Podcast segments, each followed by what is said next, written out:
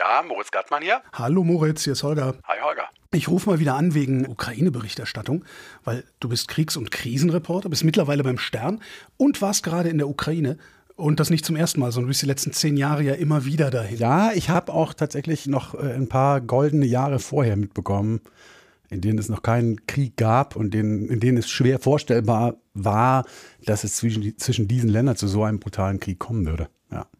Jetzt ist der brutale Krieg zwei Jahre alt, der Krieg ist aber eigentlich zehn Jahre alt. Hat sich deine Arbeit über die letzten zehn Jahre eigentlich verändert? Ja, zum einen habe ich mich selber, glaube ich, verändert, weil. Werden alle nicht jünger. Nein, das meine ich nicht. Sondern es war traditionell ja so, dass die Ukraine von Moskau aus abgedeckt wurde. Also fast alle Sender und Zeitungen haben das von Moskau aus gemacht. Und ich will schon sagen, dass bei den meisten deswegen eine eher russische Perspektive auf die Ukraine da war. Und natürlich haben die meisten dann auch äh, Russisch gelernt und haben, das, haben die Ukraine darüber kennengelernt. Und da habe ich über die letzten zehn Jahre schon sehr viel dazugelernt, tatsächlich auch darüber, was die Ukraine und die Ukrainer eben unterscheidet von den Russen. Was die Arbeit angeht, ein sehr wichtiger Unterschied ist tatsächlich, damals 2014, 2015 konnte man auch aus diesen Separatistengebieten relativ leicht berichten. Ja, also es, man, es, gab solche Übergänge, als dieser Krieg nicht mehr ganz so heiß war, über die man relativ easy rüberkam und konnte von da berichten. Das ist halt in den letzten zwei Jahren sehr, sehr schwierig geworden. Das heißt, ich berichte quasi nur noch von den von der Ukraine kontrollierten Gebieten. Mhm. Du sagst Separatistengebiete ohne sogenannte oder vermeintliche oder sowas. Waren das tatsächlich Separatistengebiete? Also damals, einiges hat man auch erst später herausgefunden tatsächlich, wie stark der äh, Einfluss der Russen dort war. Die meisten der Leute, die dort am Anfang quasi für den Separatismus gekämpft haben oder auch aktiv waren, waren schon Leute von dort. Gleichzeitig gab es da, sozusagen, als dieser Konflikt damals heiß wurde, Dafür gab es eine, einen, einen Trupp, der angeführt wurde von einem russischen Geheimdienstler und der hat im Prinzip aus diesem schwelenden Konflikt dann wirklich einen Krieg gemacht. Aber die meisten Leute, die dort sagen, gegen die Ukraine und für separatistische Tendenzen gekämpft haben, waren schon örtliche örtliche Bevölkerung. Jetzt schweifen wir hier sehr ab. Eigentlich wollte ich nur wissen, wie war es in der Ukraine? Wie, wie ist da gerade die Stimmung vor allen Dingen auf den Straßen? Das hat sich schon massiv geändert in der Ukraine. Man kann sagen, bis Herbst 2023 war die Stimmung verbreitet. Wir müssen noch ein bisschen durchhalten und dann ist dieser Krieg zu Ende, dann kommt der Sieg in irgendeiner Form. Und mit dem Herbst und Winter ist diese Überzeugung eigentlich verflogen bei den meisten Ukrainern. Auch geprägt natürlich von außenpolitischen Ereignissen in den USA. Diese ausbleibende Waffenhilfe, das war für die Ukraine sehr unerwartet. Und andererseits auch durch diese gescheiterte Gegenoffensive im letzten Jahr, in die die Ukrainer sehr große Hoffnungen gesetzt hatten. Diese Hoffnung wurde auch genährt vom Präsidenten, der ein Jahr des Sieges versprochen hat, Anfang 2023. Das hätte er auch machen sollen. Ne? Gut, aber am Ende muss er das jetzt in Kauf nehmen. Das wird tatsächlich ihm auch angekreidet. Deswegen sind die Zustimmungswerte für Zelensky auch stark gefallen. Und äh, es ist schon eine ziemlich depressive Stimmung, muss man sagen, in der Ukraine. Das hat sich auch auf mich übertragen wenn man da in Kiew ist und so oft aus der Vogelperspektive in gewisser Weise über viele Dinge redet, dann geht es eigentlich noch. Aber wenn man da in den Donbass fährt, ich war dann in Slawiansk, eine Stadt, die 50 Kilometer von der Frontlinie entfernt ist, das sind halt Städte, da, da spürst du, also erstens sind da nur noch Rentner übrig und Soldaten. Und du spürst, dass diese Stadt halt eigentlich keine Zukunft hat, egal wie dieser Krieg ausgeht. Und im schlimmsten Fall wird diese Stadt in sechs oder zwölf Monaten genauso aussehen wie Bachmut oder Avdiivka. Und deswegen, je nachdem, wo du hinfährst, äh, sind die Eindrücke sehr unterschiedlich, aber die Stimmung ist schon insgesamt sehr gedämpft. Der Glaube an den Sieg ist nicht verflogen, aber hat einen starken Dämpfer erlitten. Und die Leute fragen sich tatsächlich, ich habe mit einigen gesprochen, die fragen sich eben auch, können wir diesen Krieg noch verlieren? Letztes Jahr war die Frage, können wir diesen Krieg gewinnen und wenn ja, wann? Und jetzt steht tatsächlich die Frage im Raum, äh, können wir diesen Krieg auch noch verlieren und was passiert dann eigentlich mit uns? Die Ukraine-Berichterstattung bei uns jetzt, die wird gefühlt immer weniger, immer dünner. Nach, vielleicht, also vor zwei Jahren war sie halt auch aberwitzig dominant. Trotzdem, warum meinen die Medien jetzt, dass uns die Ukraine weniger interessieren sollte? Also zum einen hat das damit zu tun, dass man eigentlich seit 15, 16 Monaten nur noch dasselbe berichten kann. Dieser Krieg ist ein Stellungskrieg geworden. Es gibt keine größeren Eroberungen oder Befreiungen von Gebieten mehr seit äh, 16 Monaten. Jetzt abgesehen von Avdiivka oder Bachmut, das sind halt Städte, die so lange zerbombt werden, bis die Ukrainer irgendwann die Städte verlassen. Das heißt, du kannst quasi eine Reportage aus dem Schützengraben und das Elend dort machen und dann noch eine Reportage und dann verstehst du aber auch irgendwann, dass es dich nicht mehr interessiert, aber dass es auch die Leser nicht mehr interessiert. Also ich merke das ganz stark in meinem Umfeld, wenn ich Leuten dann so Artikel schicke oder sage, hier willst du das lesen, dann sagen die eher, nee, ich will das gerade nicht lesen, das zieht mich runter. Das muss man zur Kenntnis nehmen. Ich merke es tatsächlich auch an mir selbst, dass ich bestimmte Sachen nicht mehr lese, weil ich, ich weiß, wie schrecklich das ist. Also ich, ich, ich habe es selber oft genug gesehen und äh, habe auch darüber gelesen und geschrieben und sozusagen das, das Leiden und Sterben im Schützengraben ist so, wie es ist. Wenn dann mal berichtet wird, gibt es gerne Kritik. Die gibt es dann auch von dir, steht sogar in der Wikipedia, habe ich gesehen. Was ist dein Problem mit der Ukraine-Berichterstattung? Also zum einen würde ich sagen, gibt es große weiße Flecken.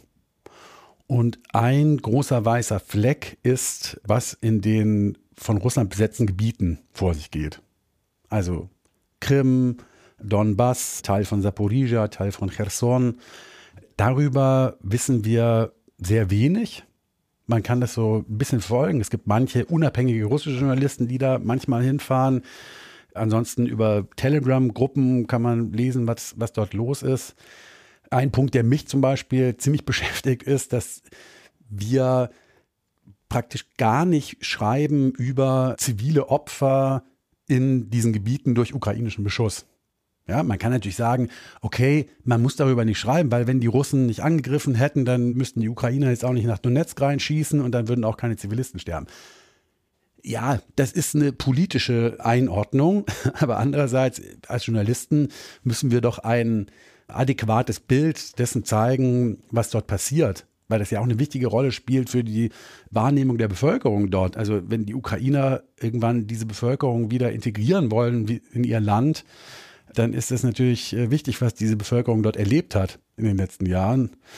Und ich habe das jetzt extra nochmal nachgeschaut. Also über die letzten zwei Jahre Zahlen der UN sind 2000 der registrierten, wohlgemerkt, der registrierten 10.000 äh, zivilen Toten in den von Russland besetzten Gebieten zu verzeichnen. Und ja, es gibt manchmal auch Friendly Fire, aber in den meisten Fällen ist es doch durch ukrainischen Beschuss. Es gibt auch krasse Fälle von Raketenattacken auf Märkte in Donetsk und anderen Städten. Und also das kommt bei uns halt wirklich unter ferner Liefen vor. Ich gucke dann immer wieder in den, in den Medien, das wird so ganz klein vermeldet, aber das, das ist halt auch Teil des Bildes. Zum anderen ist eben ganz allgemein ein weißer Fleck, was dort, wie dort die Stimmung der Bevölkerung ist, was die Russen da eigentlich machen. Was denkst du, woher das kommt, dass das unterberichtet ist? Na, es hat einen, einen ganz praktischen Grund. Wie ich am Anfang des Gesprächs schon gesagt habe, ist es in diesem Krieg seit 2022 sehr schwierig von der Ukraine oder fast unmöglich von der Ukraine in diese besetzten Gebiete zu kommen, weil dort einfach die, die, die Übergänge zu sind inzwischen. Und man kann theoretisch von russischer Seite einreisen, nach Donetsk, nach Mariupol, auf die Krim. Aber wenn man Journalist ist, der in der Ukraine arbeitet, äh, wird man danach sehr große Probleme haben mit, mit der ukrainischen Akkreditierung und mit der Einreise in die Ukraine, weil die Ukraine das als Straftat bewertet, wenn man sozusagen über russisches Gebiet dort einreist. Selbst für ausländische Reporter? Ja, das, das gilt selbst für ausländische Reporter, ja, ja. Das ist ein logistisches Problem eher. Ne? Also ich, ich kann da halt nicht hin, darum kann ich über diese weißen Flecken nicht berichten. Worüber ich aber berichten kann, sind die weißen Flecken in der freien Ukraine. Wie du sagtest, Stimmung der Bevölkerung und so, was aber anscheinend, sagst du, auch unterberichtet ist. Warum ist das dann unterberichtet? Ist das so vorauseilende Wiedergutmachung für zehn Jahre Ignoranz oder was ist das? Ja, also sagen wir mal so, es fällt mir immer wieder auf, dass es dieses Spannungsfeld gibt zwischen Aktivismus und Journalismus.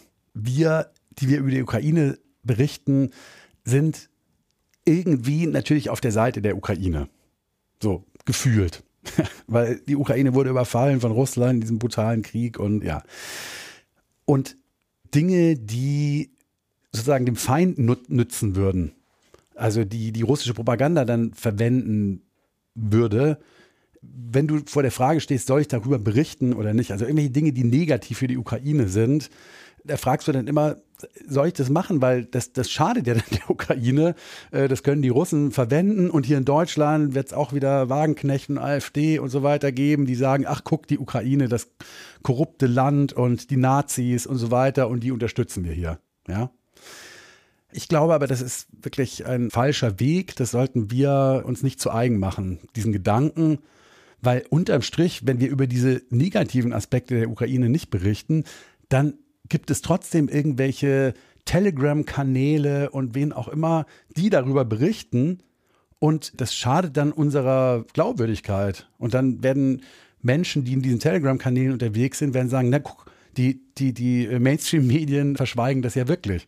Deswegen glaube ich, sollten wir über, über negative Aspekte berichten. Ein Beispiel zum Beispiel, über das ich im November dann berichtet habe und ich habe mich gewundert, dass es relativ wenige Medien gibt, die das damals berichtet haben. Inzwischen gibt es schon ein paar mehr, aber die Methoden, mit denen die Ukrainer die Leute von den Straßen wegfangen und in die Armee verfrachten. Ganz offensichtlich illegale Methoden, besonders so in den westlichen Regionen, weil da viele Flüchtlinge ankommen und äh, gerade die sind halt schutzlos. Und das ist zum Beispiel ein Thema, also darüber muss auf jeden Fall berichtet werden, wenn wir, und das ist nämlich eine wichtige Frage, stehen wir auf der Seite der Ukraine oder stehen wir auf der Seite der Ukrainer? Und wenn, wenn ich diese Leute dort treffe, die in die Armee verfrachtet werden, obwohl sie nicht rein wollen und mit illegalen Methoden, dann sollte man auf jeden Fall darüber berichten, wenn wir auf Seiten der Ukrainer stehen. Und vielleicht noch ein anderes Beispiel. So, die, die Frage, wie ist die Stimmung im Land und sind die Ukrainer bereit, Land abzutreten? Das ist natürlich eine total politische Frage. Und wenn du jetzt aktivistisch unterwegs bist und der Meinung bist, nein, auf keinen Fall. Russland darf nichts bekommen und Putin ist das Böse schlechthin und muss besiegt werden. Dann ist das eine moralische Position und dann passt das ja nicht so richtig rein in deine Berichterstattung. Na, aber da brauche ich, da muss ich doch keine moralische oder politische Position einnehmen. Da kann ich eine juristische Position einnehmen. Das steht dem halt nicht zu. Und das, haben, das hat Russland sogar unterschrieben, dass ihnen das nicht zusteht.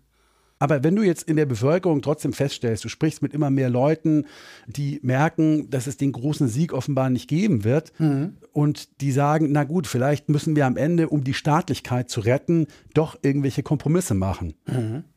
Und wenn es Umfragen gibt, die das bestätigen, dann solltest du natürlich auch darüber berichten. Aber du hast dann immer noch dieses, das, das alte Dilemma von vorhin die Russen werden es zur Propaganda verwenden, die russischen Hilfstruppen hier bei uns werden es zur Propaganda verwenden. Wie löst du dieses Problem oder ist es einfach unlösbar? Ich glaube, ich, du löst es so, wie ich vorher gesagt habe, dass dieser Gedanke, shit, was ich jetzt berichte, kann von der russischen Propaganda verwendet werden, den musst du aus deinem Kopf verbannen. So, weil wenn du damit anfängst, hast du die Schere im Kopf und verlierst eigentlich die Glaubwürdigkeit. Ich will ein Beispiel noch bringen. Das finde ich ziemlich beeindruckend oder es beweist den Fall ganz gut. Es gab so einen Raketenangriff auf Konstantinowka im äh, letzten September oder Oktober, der zu Anfang den Russen zugeschrieben wurde. Da sind, weiß nicht, 10, 14 Menschen ums Leben gekommen. Und dann hat die New York Times in den Wochen danach hat eine forensische Analyse und wirklich unglaublich aufwendig gemacht und konnte nachweisen, dass das Friendly Fire war. Und jetzt kannst du auch sagen, warum stecken die so viel Energie da rein? Äh, am Ende hilft es doch nur den Russen. Da können die Russen sagen, ach ja, die Rakete war eine ukrainische, die die selber in ihre Stadt geschossen haben, dann war es ja in den anderen Fällen sicherlich oft auch der Fall, dass es in Wirklichkeit ukrainische Raketen waren. So, ja. Aber das darf nicht unser Gedanke sein. So, ich würde sagen, dass das wirklich super war, was die New York Times da gemacht hat. Langfristig erhöht es die Glaubwürdigkeit, da hast du recht. Ja, ja, ja, ja. Wir hatten es eben davon, du kannst in die besetzten Gebiete nur über Russland einreisen. Das hat das ZDF gemacht. Das ZDF hat ein Studio in Moskau. Da ist ein Kollege nach Mariupol gefahren, hat einen Bericht gemacht, der hat für reichlich Empörung im Netz gesorgt. Die, die, die, hätte ich äh, ehrlich gesagt gar nicht mitbekommen, wenn ich nicht von der Redaktion auf Twitter gezwungen worden wäre. Den Beitrag habe ich aber gesehen, bevor ich die Kritik am Beitrag gesehen habe. Und ich fand den auch irgendwie seltsam. Also zum Beispiel fand ich total komisch, wie der Kollege sich so mehrfach vorher und hinterher auch noch in der Live-Schalte so im Grunde schon dafür gerechtfertigt hat, dass er seinen Job macht. Hm, hm. Ja, es ist natürlich problematisch, gerade für einen Sender wie das ZDF, der quasi mit dem deutschen Staat assoziiert wird. Also es ist jetzt nicht die Bild-Zeitung oder die Süddeutsche oder der Stern. Wie ich schon gesagt habe, von ukrainischer Seite wird das als Straftat angesehen, wenn du eben in diese besetzten Gebiete von russischer Seite ohne ukrainische Erlaubnis reinfährst. Deswegen hat man gemerkt, dass der Journalist Armin Körper war das, versucht hat, sehr deutlich zu machen, dass das, was er dort gesehen hat, eingeschränkt ist, dass er natürlich, dass, dass die Menschen dort, mit denen er spricht, eher pro-russisch erscheinen, aber dass das eben damit zusammenhängt, dass wenn jemand pro-ukrainisch wäre, er das wahrscheinlich nicht zu ihm sagen würde und besonders nicht in die Kamera. Man hat gemerkt, er hat sehr stark versucht, das einzuschränken, was er sagt, quasi alles mit Fußnote versehen. Und ich würde immer sagen, wenn ich die Möglichkeit zum Beispiel jetzt hätte, dort in diese Gebiete zu fahren, ich würde hinfahren. Also über die Frage des Ob muss man nicht lange streiten, weil unsere Aufgabe als Journalisten ist es, von der Welt zu erzählen. Und wir, wir müssen oft auch Dinge tun, die irgendeinem Staat nicht gefallen und Grenzen überschreiten, um an bestimmte Informationen zu kommen. Die Dresche, die er gekriegt hat, äh, ging aber eher in die Richtung, dass er getan hat, was einem Staat gefällt, und zwar Russland weil er das angeblich zu positiv dargestellt hat. Also bei manchen Formulierungen würde ich sagen, hat er sich etwas unglücklich ausgedrückt, aber insgesamt fand ich das fand ich das ganz in Ordnung. So, ich genau, manche Formulierungen hätte ich anders gewählt, aber das war so eine Live-Schalte, da da, da, drückt man sich vielleicht auch manchmal falsch aus oder benutzt Formulierungen, die man nachher bereut. Aber insgesamt fand ich das ganz in Ordnung. Und es, es waren auch keine Fake News, die er verbreitet hat. Und man muss auch sagen, es war ja auch eingebettet in einen, in einen Einspieler, der vorher kam, in dem sehr deutlich gesagt wurde, wer hat Mariupol zerstört, dass die Russen das waren, wie viele Menschen dort ums Leben gekommen sind und so weiter. Und später gab es auch noch eine Live-Schalte mit einer Kollegin des ZDF aus Odessa, die auch sehr klar nochmal erklärt hat, was in diesen besetzten Gebieten eben mit Menschen passiert, passiert, also dass die gefoltert werden und so weiter, wenn sie eben für die Ukraine sind. Das ist interessant, wenn man, wenn man auf einen Link klickt, um den Beitrag des Kollegen aus Mariupol zu sehen, sieht man nur diesen einen Beitrag und dieser Kontext, den du da gerade aufgemacht hast, der existiert da gar nicht. Nee, also im Original wurde das, wurde das so gesendet. Und es ist vielleicht auch wichtig zu erklären, dass natürlich in Russland ausländische Journalisten sich momentan auf sehr dünnem Eis bewegen.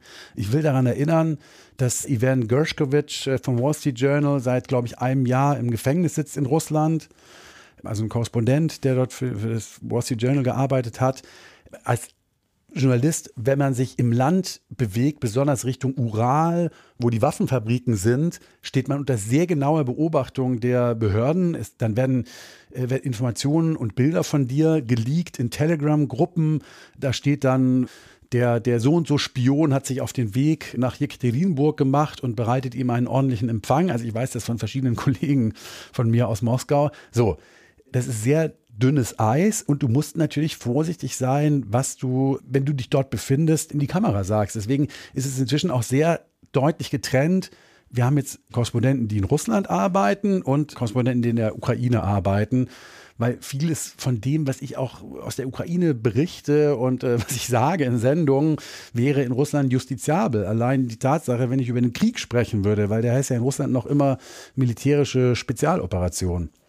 Aber jetzt habe ich natürlich das Problem. Ne? Ich habe Menschen, die äh, sag mal, mittelbar von Russland abhängig sind, also vom Wohlwollen des Regimes abhängig sind, nämlich äh, die KorrespondentInnen, die in Moskau stationiert sind. Die erzählen Geschichten aus einem Ort wie Mariupol, die sind ganz anders als das, was vielleicht irgendwelche Osteuropa-Wissenschaftlerinnen, die in ständigem Kontakt mit Menschen in Mariupol stehen, in die sozialen Medien schreiben. Wem vertraue ich denn jetzt? Also ich habe ja ein Rezeptionsproblem auch da. Ne? Ja, ja. Also ich, ich, ich habe mir ja auch diesen Shitstorm angeguckt, der über ihn niedergegangen ist. Und es, ich, ich glaube, wir sollten uns von diesen Shitstorms auch nicht beeindrucken lassen. Ich erlebe den leider auch dann und wann, den Shitstorm, wenn ich Dinge berichte, die nicht ins Bild passen. Also gerade WissenschaftlerInnen, die sich mit der Ukraine beschäftigen, sind da zum Teil sehr, sehr aktivistisch unterwegs. Und wenn ich mir angucke, wer da führend war in dem Shitstorm gegen das ZDF, dann waren das leider diese Leute. Und wie gesagt, dieser Beitrag damals war ja eingebettet. Es gab danach diese Korrespondentin, die aus Odessa erzählt hat und eben diese Geschichten erzählt hat von Leuten, die dort gefoltert werden. Äh, das heißt, im Gesamtpaket war, war das in Ordnung. Und ich finde es auch interessant, dass es an diesem, in diesem Fall so einen riesen Shitstorm gab. Äh, ich habe gerade heute, heute mit einer französischen Kollegin hin und her geschrieben, die hat mir ungefähr sieben Namen geschrieben von französischen Journalisten, die in diesen besetzten Gebieten in den letzten zwei Jahren unterwegs waren, sowohl Print als auch Radio als auch Fernsehen. Jetzt sind die französischen Kolleginnen und Kollegen da unterwegs, die berichten von da und die kriegen vermutlich keinen Shitstorm, sonst hättest du das jetzt gerade erzählt. Ist das ein genuin deutsches Problem? Möglicherweise ist das ein genuin deutsches Problem, weil Deutschland sowohl was die finanzielle und äh, militärische Hilfe für die Ukraine angeht, aber auch politisch ist Deutschland eben inzwischen das Schlüsselland in Europa. Und deswegen gibt es vielleicht auch von ukrainischer Seite besondere Beobachtungen dafür, was hier in Deutschland passiert und gesendet wird. Die, selbst die Ukraine hat sich ja über diesen ZDF-Beitrag beschwert und gesagt, das sei eine Verzerrung der Realität. Naja, Okay, aber selbst die Ukraine sagst du, aber. Ich habe von der Ukraine ein anderes Bild. Als, also wenn Erdogan das macht, ja, dann kann ich das völlig nachvollziehen, weil ne, der fühlt sich dann persönlich beleidigt und so, wenn dann trötet er rum. Aber ist das normal? Dass, also, ich halte die Ukraine durchaus für einen demokratischen Staat. Ist das normal? also, alles, was diese besetzten Gebiete angeht, ist hoch politisiert. Deswegen ist das tatsächlich wenig verwunderlich, dass da der Sprecher des, des, des ukrainischen Außenministeriums sich gemeldet hat beim ZDF und, und sich öffentlich geäußert hat. Machen die das denn eigentlich öfters? Ja, es ist, man muss schon auch sagen, es gab immer wieder Fälle von äh, Journalisten, die Probleme bekommen haben, weil sie angeblich pro-russisch berichtet hätten, die dann keine Akkreditierung bekommen haben. Zum Beispiel momentan wartet der österreichisch-Ukraine-Korrespondent, der wirklich in diesem Land auch schon seit über zehn Jahren unterwegs ist, Wehrschütz, das ist der ORF-Korrespondent, der wartet seit einem halben Jahr auf seine Akkreditierung in der Ukraine. Mir war gar nicht klar, dass man für die Ukraine eine Akkreditierung braucht. Ja, man braucht die, wenn man in diese, in die umkämpften Gebiete fährt. Ach so. so wenn okay. du nach Kiew fährst, brauchst du die nicht, aber je näher du der Front kommst, da kommst du ohne die Akkreditierung nicht weiter. Da hat sozusagen der Geheimdienst deine Hand drauf und wenn du in deinem Heimatland eben einen Shitstorm hast gegen dich und irgendjemand behauptet, du seist pro-russisch, Aktivisten und der Botschafter und wer auch immer, dann bekommst du halt doch ein bekommst du ein Problem, ja. Sag mal, jetzt, du wirst ja demnächst wieder in die Ukraine fahren, du wirst berichten. Welche Schere hast du denn eigentlich im Kopf? Das muss wahrscheinlich jemand von außen sagen, welche Schere ich im Kopf habe. Ich erkläre dir vielleicht den, das, das Problem, vor dem ich jetzt immer wieder stehe.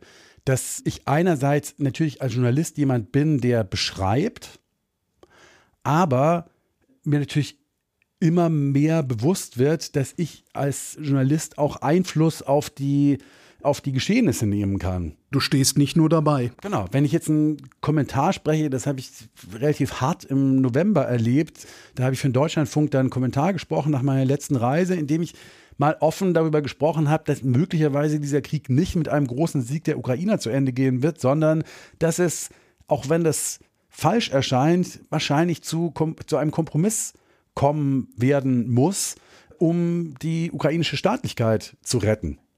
Ja, weil das, weil das Land nach zwei Jahren Krieg eben schon ziemlich gebeutelt ist und die Vorstellung, dass die nochmal ein Jahr oder zwei Jahre einen Krieg in dieser Intensität erleben, da wird am Ende nicht viel übrig bleiben von der Ukraine. So. Und diesen Kommentar habe ich gesprochen und da bist du natürlich nicht mehr nur ein Journalist, der eine Reportage schreibt und irgendwas beschreibt, sondern mit diesem Kommentar wirkst du in die Gesellschaft, der, der kann auch von irgendwelchen Leuten dann wieder benutzt werden, die sagen, ja, guck, das haben wir doch schon seit zwei Jahren gesagt und darüber denke ich in letzter Zeit viel nach, weil das natürlich auch eine, eine Schere ist. Ja, also da, da sind wir auch wieder an dem Punkt, schadet, schade ich mit diesem Kommentar der Sache, schade ich der Ukraine. Was ist denn die Sache? Naja, die Sache, kannst du sagen, ist, wir müssen die Fahne hochhalten. Das, das schreiben ja dann die Aktivisten auf Twitter. Die sagen, wie können Sie so einen Kommentar schreiben, Herr Gattmann? Die Ukraine wird gewinnen, weil sie gewinnen muss. Für mich ist die, die Sache was ganz anderes, nämlich die internationale Ordnung. Also eine vertrags- und regelbasierte Ordnung. Und wenn die Ukraine einen Kompromiss eingeht, Gebiet abtritt oder sowas, dann kann sich jeder nehmen, was er will. Ja, das ist in der Theorie richtig. Auf jeden Fall. Das ist in der Theorie richtig. Aber die Praxis ist immer anders. Du musst Recht auch durchsetzen können. Mhm. Und wenn quasi ein, ein Land zugrunde geht, um Recht durchzusetzen, dann weiß ich nicht, ob das am Ende richtig ist. Mhm. So, weil die Ukraine wird am Ende dieses Kriegs ein Land sein, in dem auch noch Menschen leben, die, die das Land wieder aufbauen können. Wenn wir ein, am Ende dieses Kriegs die internationale Ordnung gerettet haben, aber die Ukraine ein ruiniertes Land ist, pff, weiß ich nicht, ob dann so viel gewonnen ist.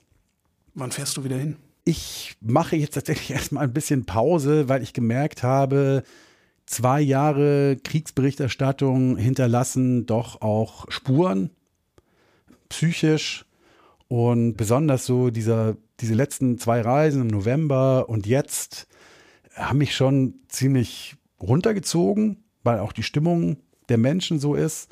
Ich habe einfach gemerkt, es, gibt eben eine Ebene, auf der man über diesen Krieg relativ leicht reden kann da zieht es dich auch nicht so runter, so auf, aus dieser Vogelperspektive, wenn du über die internationale Ordnung sprichst und die NATO und Wert und so weiter. Aber es wird halt in dem Moment wirklich hart, wenn du dich sehr nah an das Leid ran begibst. So ein Erlebnis, das das war tatsächlich auch prägend für mich. Im November saß ich bei einer Witwe, die gestern ihren Mann begraben hatte. Und die hat mir dann den Anruf vorgespielt des Offiziers, das hatte sie aufgenommen auf ihrem Handy, des Offiziers, der ihr mitteilt, dass ihr Mann gestorben ist. Und der hatte halt so diese Formel gesprochen, ihr Mann ist für die Unabhängigkeit und so weiter gestorben. Und dann hörst du ihre Stimme, die da völlig zusammenbricht. Und das ist halt eine Ebene, sich mit diesem Krieg zu beschäftigen, die schon sehr hart ist und Spuren hinterlässt, weil da aus diesem Haus sind wir mit den Fotografen der auch schon sehr viel gesehen hat, sind wir rausgegangen und haben uns wirklich gefragt, was machen wir hier eigentlich?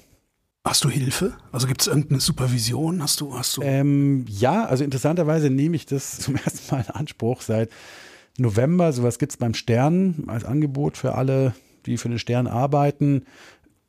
Und ich muss sagen, das hilft tatsächlich und das kann ich auch nur allen Journalisten empfehlen, die in so einer Situation sind, weil diese Erlebnisse tatsächlich traumatisieren und man denkt immer so, ach komm, das halte ich durch, die da im Schützengraben, die haben doch noch viel Schlimmeres zu erleben, aber da bleibt doch einiges hängen und es gibt halt auch Fälle von, von Auslandskorrespondenten, die dann Kriegsreporter geworden sind, die, die einfach einen Burnout hatten oder komplett depressiv geworden sind. Und bevor es so weit kommt, sollte man vielleicht dieses Angebot in Anspruch nehmen. Moritz Gartmann, ich danke dir. Sehr gerne. Und das war Holger ruft an für diese Woche. Danke für die Aufmerksamkeit. Nächste Woche reden wir wieder über Medien und bis dahin gibt es über Medien zu lesen auf übermedien.de.